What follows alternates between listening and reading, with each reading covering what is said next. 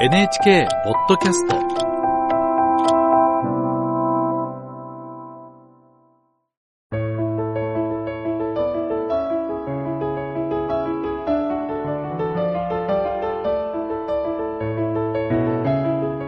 物語やエッセイの朗読をお届けするラジル文庫。今日は詩人で小説家の島崎藤村の随筆をご紹介します。藤村は1872年、明治5年、現在の岐阜県中津川市に生まれました。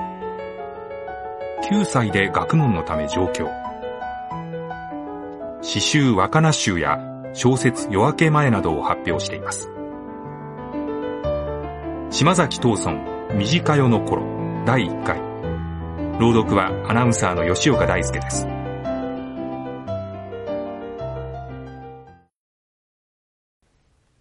毎日よく降った。もはや梅雨明けの季節が来ている。街を呼んで通る竿竹売りの声がするのもこの季節にふさわしい。空豆売りの来る頃はすでに過ぎ去り青梅を売りに来るにもやや遅く。涼しい朝顔の呼び声を聞きつけるにはまだ少し早くて、今は青い唐辛子の荷を担いだ男が来始める頃だ。住めば都とやら。山が生まれの私などにはそうでもない。むしろ住めば田舎という気がしてくる。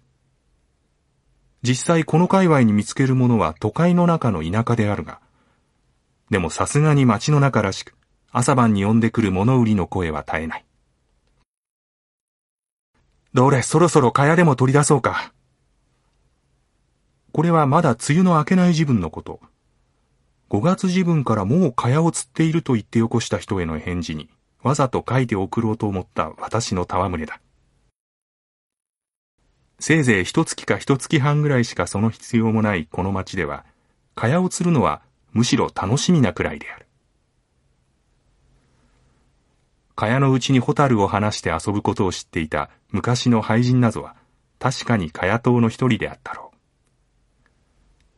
それほどの物好きな心は持たないまでも、寝冷えする心配も割合に少ないところに足を伸ばして、思うさま長くなった気持ちは何とも言われない。枕に近く髪に届く蚊帳の感触も身に染みる心地がする。蚊帳は内から見たばかりでなく、外から見た感じも良い。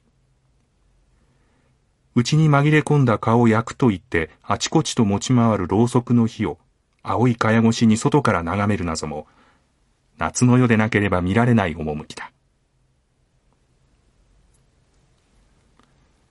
古くて良いものはすだれだ。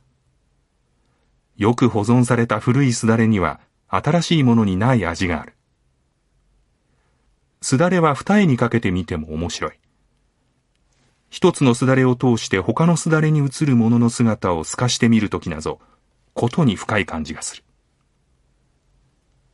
内輪ばかりは新しいものに限る。丸い竹の絵で全部の骨が一つの竹から分かれていっているような丈夫なものはあまり見当たらなくなった。扇子にも増してもっと一時的で移りゆく人の思考や世相の奥までも語ってみせているものは内輪だろうか。形も好ましく、見た目も涼しく、いい風の来るのを選び当てた時は嬉しい。それを中元の印にと言って訪ねてくる客などからもらい受けた時も嬉しい。この説の素足の心地よさ。もっとも合わせから一重になり、シャツから晒し木綿の襦袢になり、だんだんいろいろなものを脱いだ後で、私たちはこの説の素足にまでたどり着く。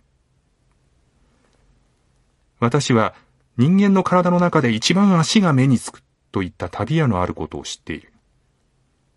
それほど職業的な意味からでなく見ても、足の持つ性格の多種多様なのには驚かされる。素足の表情ほどまた夏の夜の世紀をよく発揮するものはあるまい。